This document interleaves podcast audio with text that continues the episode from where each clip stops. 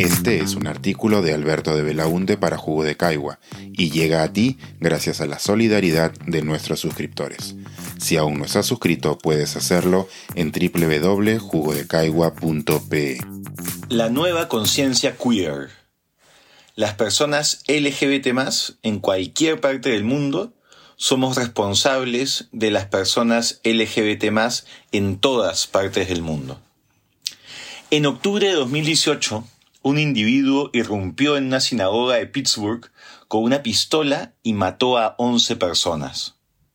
De inmediato, judíos de distintos países alrededor del mundo se movilizaron para manifestar su rechazo al atentado y para recaudar fondos para el sepelio de las víctimas y el apoyo a los deudos. Dos meses y medio después de esta tragedia, a miles de kilómetros de allí, una nueva purga de personas LGBT ocurrió en la región de Chechenia en Rusia, a manos del represivo gobierno local, con 40 detenidos y dos asesinatos. Sin embargo, esto no generó dentro del mundo queer una llamada de acción global tan efectiva como la que tuvieron las comunidades judías. Con estos dos ejemplos, el activista gay Adam Ely, norteamericano y judío para más señas, inicia el breve ensayo que lleva por nombre el título de este artículo, The New Queer Conscience, la nueva conciencia queer. Cuando habla de personas queer, el autor se refiere a todos aquellos que se encuentran dentro de la diversidad sexual, tratando de abarcar a todas las comunidades dentro de lo que se suele conocer como LGBT. En su texto, Eli recuerda una de las lecciones que le dio el Talmud el ancestral libro religioso. Y cito, Todas las personas judías son responsables la una de la otra. Cierro cita. Y señala que eso es algo que todos los judíos, como él, tienen muy presentes en su manera de vivir su identidad religiosa. Su sueño es que se pueda lograr algo así de significativo en las comunidades LGBT alrededor del mundo y a eso lo llama la nueva conciencia queer. Cito, las personas queer en cualquier parte del mundo somos responsables de las personas queer en todas partes del mundo. Cierro cita. Existen algunas iniciativas globales que están en sintonía con el espíritu de lo que propone este ensayo. Pondré un par de ejemplos. All Out es una plataforma web que trabaja para movilizar apoyos a favor de los derechos LGBT alrededor del mundo, con la firma de peticiones en línea, donaciones y protestas. Entre los temas que impulsan en este momento están las campañas contra la discriminación laboral a personas queer en China, contra la legislación homofóbica en Hungría, a favor del matrimonio igualitario en los estados de México que aún no cuentan con esta medida, entre otros. Otro ejemplo es el de Outright International, organización para la que trabajo desde hace algunos meses. Apenas inició la pandemia en 2020, Outright lanzó un fondo de emergencia que, a abril de 2021, había otorgado más de 3 millones de dólares en subsidios a 310 organizaciones LGBT en más de 102 países, impactando en más de 145 mil personas.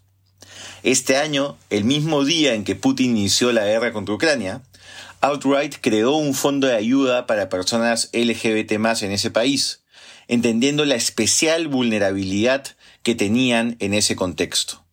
En menos de dos meses, pudieron distribuir 625 mil dólares a 34 aliados locales en Ucrania y países vecinos. Pero la propuesta de Adam Eli va más allá del notable trabajo de algunas organizaciones con proyección global. Lo que él sugiere es que esta conciencia colectiva se encuentra en toda persona LGBT para las grandes y las pequeñas acciones, en la política y en la vida cotidiana de cada uno. Para lograrlo, Adam propone 10 reglas. Comparto aquí tres de ellas. 1. Acércate a cada persona queer con sentimientos de identificación y amabilidad.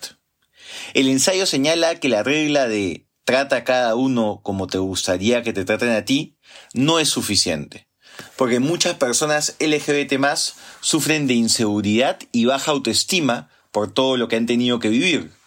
Por ello propone otra máxima. Trata a cada uno como te gustaría que traten a tu mejor amigo. Abrosita. Cuando conozco a una nueva persona queer, intento recordar activamente que estamos en el mismo equipo.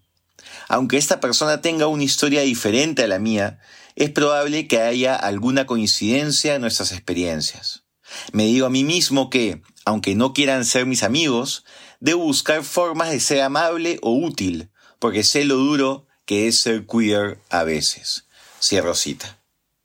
El autor propone empatía radical frente a quienes han podido sufrir soledad, ansiedad y angustia en momentos claves de sus vidas, y que ahora tienen la valentía de ser sinceros consigo mismos y con el resto, con todos los riesgos que ello implica. 2. Apoya a personas queer cuando sea posible y donde sea posible. La discriminación le ha quitado oportunidades de desarrollo a muchas personas LGBT.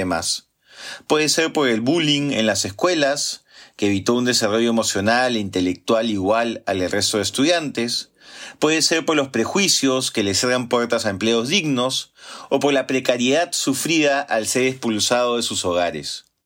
Así que compren un negocio administrado por una pareja de lesbianas. Acude al concierto del artista gay que está iniciando su carrera musical. Regala el libro que tanto te gustó de esa escritora trans. Apoya a las empresas con políticas de recursos humanos inclusivas. Cito. Manifestarse, aplaudir y apoyar a las personas queer es un acto radical y vital de amor propio en un mundo que constantemente nos dice que no somos suficiente. 3.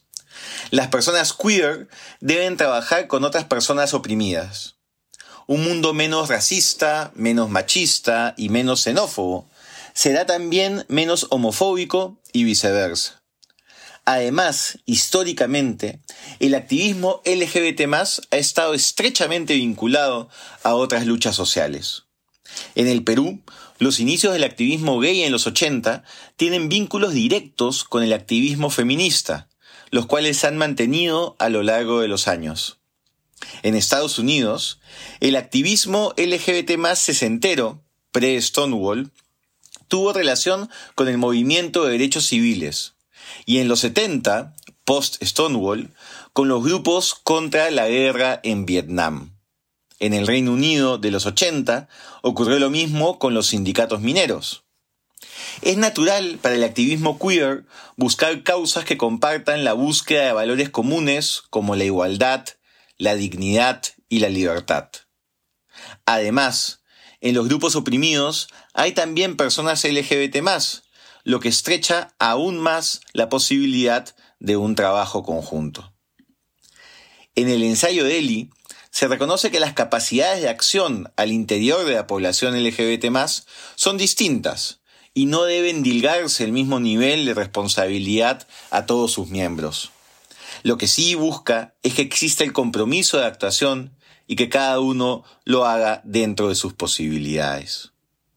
Ameli concluye su reflexión, señalando que nuestra comunidad nació en un mundo que no ha sido diseñado para nosotros donde el odio es una enfermedad que cuando no se trata puede ser altamente contagiosa. Los que odian a una persona por ser queer odian a todas las personas que lo son. Por lo tanto, si defendemos a una persona queer, debemos defenderlas a todas. Quienes pertenecemos a la diversidad sexual hemos estado repartidos por el mundo desde siempre, pero vivimos hoy un momento especial porque nunca como hoy hemos tenido esta capacidad de comunicación y el nivel de agencia para luchar unidos por la misma causa. Cito, nuestra generación tiene las libertades y las herramientas que ninguna generación queer ha tenido antes. Tenemos la oportunidad de unirnos y crear una nueva conciencia queer. Repítase pues como mantra, las personas queer en cualquier parte del mundo somos responsables de las personas queer en todas partes del mundo. Este es un artículo de Alberto de Belaunde para Jugo de Caigua y llega a ti gracias a la solidaridad de nuestros suscriptores. Si aún no estás suscrito, puedes hacerlo en www.jugodecaigua.pe.